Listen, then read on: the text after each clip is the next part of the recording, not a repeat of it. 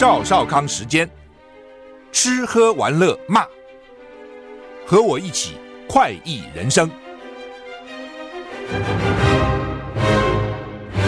我是赵少康，欢迎你来到赵少康时间。现场天气又要热了哈，前一阵子是热个两天，跌个一两天，热个两天，跌个一两天。那气象局说，今天五月二号，台湾附近风场转吹东风哦，东风吹战鼓擂，现在谁也不怕谁，吹东风，各地是多云到晴的天气，只有东半部地区有零星短暂阵雨哈。嗯，白天气温一直往上走哈，东半部云量比较多哈，高温台湾二十六到二十九度啊，这是东半部，西半部高温是三十到三十四度。要特别提醒，台南及高雄靠近山区亮出黄色灯号，会有三十六度左右高温发生的几率。西半部要留意日夜温差，出门要注意防晒，要小心中暑了哈。嗯、的确哈，这个台北我看温度今天也大概都是要到了三十一度了哈，中午哈，南部三十五、三十四、五六。吴德荣的专栏说明天。明天礼拜三到礼拜六，台湾在暖气团里面啊，所以呢，天气晴朗稳定啊。那白天像夏天一样啊，北台湾温度会到三十三度，中部三十五度，南部三十六度以上。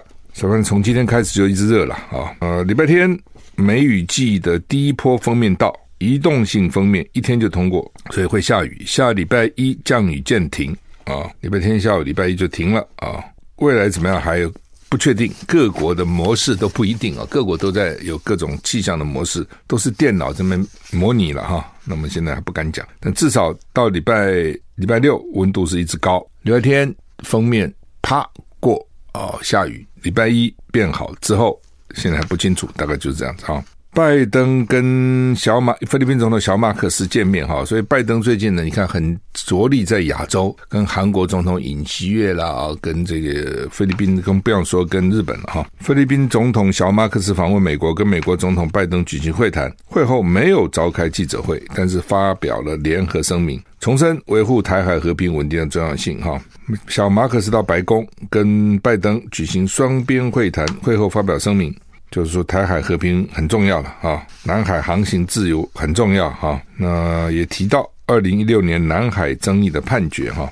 拜登向小马克思重申美国对菲律宾的坚定同盟承诺，强调包括南海的太平洋地区对菲律宾的军队、公务船或飞机发动武力攻击，美国会依条约帮他防卫啊。两个人也对新增的美军基地表示欢迎，这不是要增加四个五个美军基地嘛？那另外呢，又推动美国对菲律宾当地社区的投资啊。菲律宾明年将在马尼拉共同举办跟美国。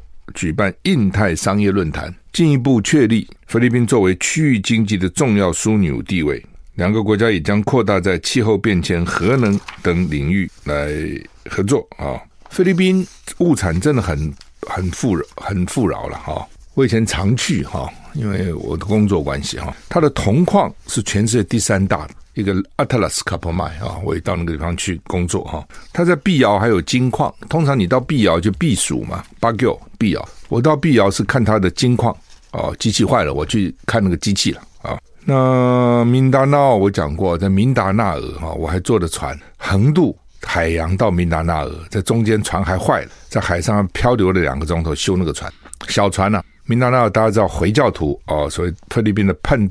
变分在那边很猖獗的，去看一个镍镍矿，叫做 Nonok 镍矿啊。菲律宾真的是哈物产真的很很很富足，但是也就因为物产富足哈，所以当地的我们在菲律宾的时候跟我一起合作的这个经理就跟我讲，菲律宾人他说我们何必努力呢？他说你看我们那个河里面都是鱼，饿了就随便捞也捞也鱼上来。渴你看那个树上都是椰子树，那么多椰子，随便拿两个出来就解渴了。我们那么努力干嘛呢？哦，所以大家就养成这种快乐的习惯啊。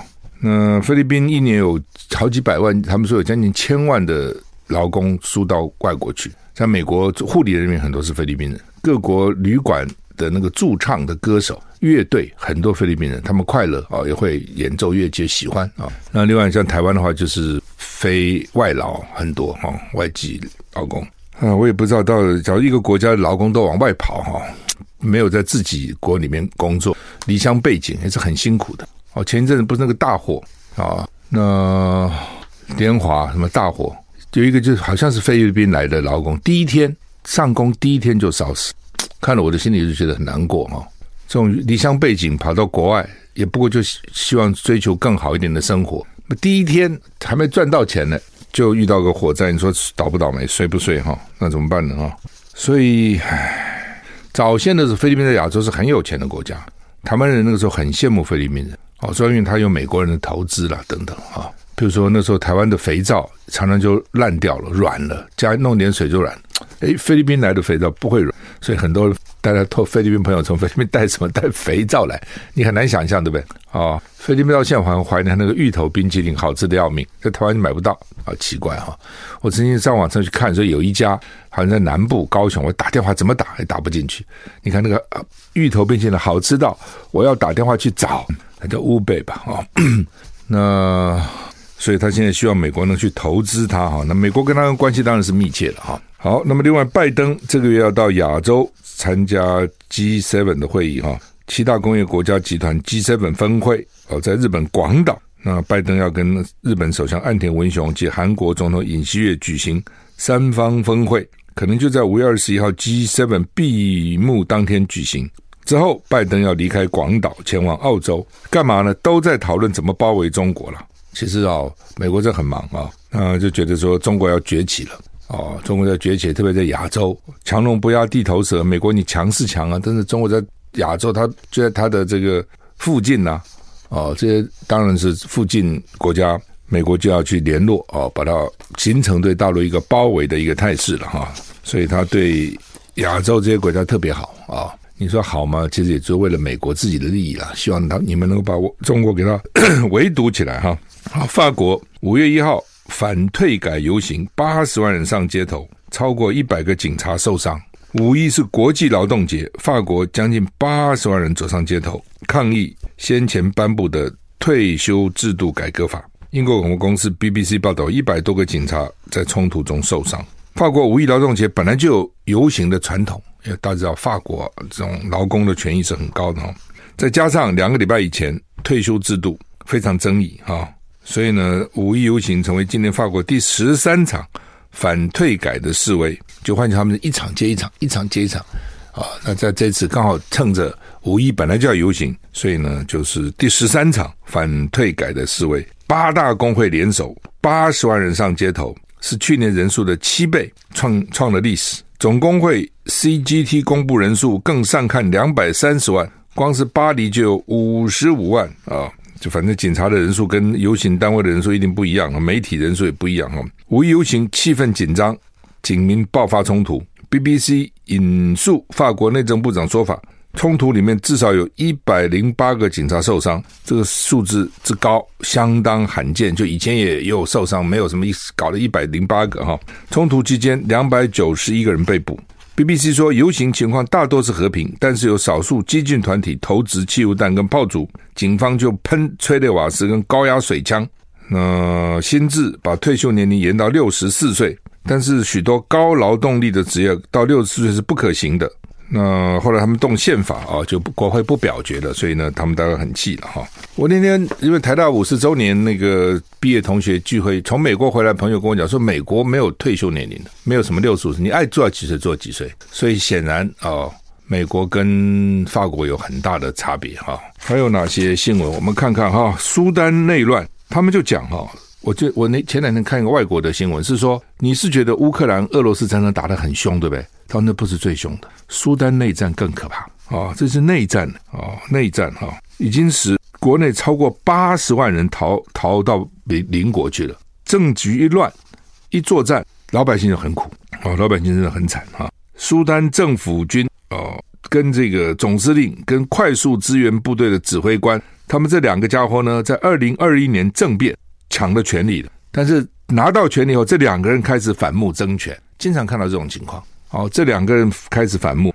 所以呢，开始打内战，就是这样。所以这两个原来都是叛军，拿了政权以后呢，就开始自己打自己哈。美国伊利诺伊州沙尘暴，所以呢，搞到连环车祸，六死二十伤。伊利诺伊五十五号州际公路礼拜一遇到沙尘暴，这很衰。我开车开一半，突然就沙尘暴来袭，看不到了，完全看不到，能见度是零哎。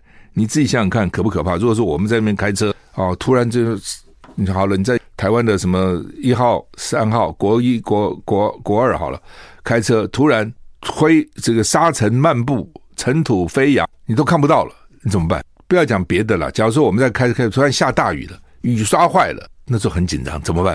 很多人都发生过这种情况啊、哦，那那这怎么办啊、哦？结果呢，四十到六十辆客车撞在一起。还有二十辆商用车，可能那个游览车啦、是货车啦，六人死亡，二十人受伤。早上十一点左右发生的，两辆卡车因此起火，一辆可能还爆炸了啊！被撞烂的汽车跟卡车相互堆叠，还有一部分汽车呢散布在路肩。你看这搞成什么？撞成一团，因为高速公路速度多快啊！伊利诺州警说：“为什么会有沙尘暴？不不，怎么可能在伊利诺有沙尘暴呢？这不是在沙漠里？”对不对？大陆比如北京，有时候沙尘暴是因为蒙古啊那个地方黄土高原。你你看过那个黄土高原？你看过黄河？黄河之水天上来，奔流到海不复返。你到那个那边去看那个黄河的源头，我就看过，就是黄的，就是滚滚的黄沙，黄沙就卷卷到那个河里面去的哈、那个会有沙尘暴，是因为它那个他们现在虽然有种树啊、植林啊，希望能够稳固。说是因为强风把农田里面的泥土吹向高速公路，说这样的沙尘暴，你想不想不到？农田里面有泥土，对不对？可能比如有时候休耕了嘛，没有植物，植物的话，它还那个根还可以绑绑住那个土。刚好也许刚好要休耕啊什么，总有休息的时候，干了，然后呢，也许不下雨，干了，然后呢，强风突然一阵强风，把泥土吹向高速公路，真是哈，人衰的时候哈，这种事情会碰到哦，怎么办呢？这样就碰到了。郭台铭为什么要道歉呢？郭台铭，郭台铭最近很积极哈，那在各地这个活动啊等等哈，那，这个我觉得反应也基本上还不错了啊。看到他很，这像个候选人，就是我讲的，你总是要到处走啊，到处讲啊，到处接触群众嘛，对不对？赖清德有搞个赖什么赖清德自什么信赖之友会嘛哈。那当然，相对来讲，侯友谊就吃亏了哈。他吃亏在哪里？就是他是还是新北市长，市政总期还没有结束。那你说他可以到处跑跑照吗？不可能，一定会骂死了，对不对？所以呢，他他只好每次讲说我要固守新北市，好好对新北市做好建设啊。因为国民党大概征召提名也就是这段时间的了哦，五月嘛。那郭台铭就趁了这个机会，就赶快到处跑。他那个时候为什么提前从美国回来？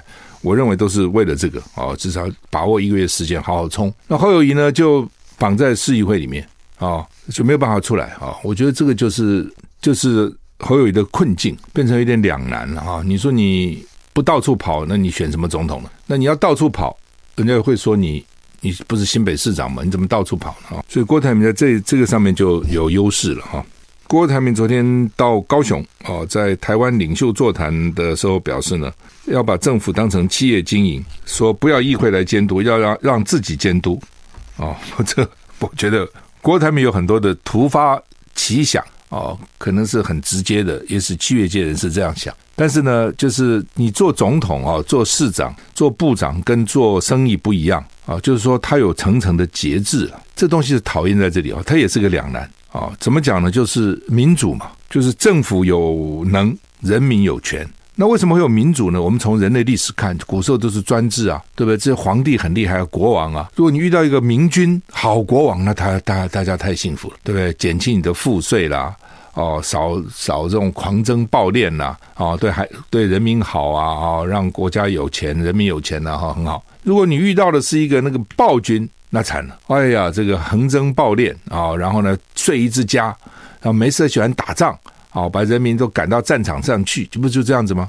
啊，然后自己荒淫无度啊，就历史上故事已经看很多，古今中外都是这样子了哈。那所以慢慢才有什么法国大革命啊，什么之类的，推翻满清啊，就是要建立民主共和国，就人民做主哦。以前讲说这个君权神授，就是他为什么有权利？那么为什么我被他管？他是上帝的儿子，天子啊，怎么？天子就是上帝的儿子，上帝给他这个权利，全部鬼扯啊！上帝给他的权利，后来就说从君权神授改成天赋人权，什么神给你权？神给我权，给老百姓权啊，变成天赋人。反正大家都读过历史，都知道这个过程嘛，这叫民主嘛。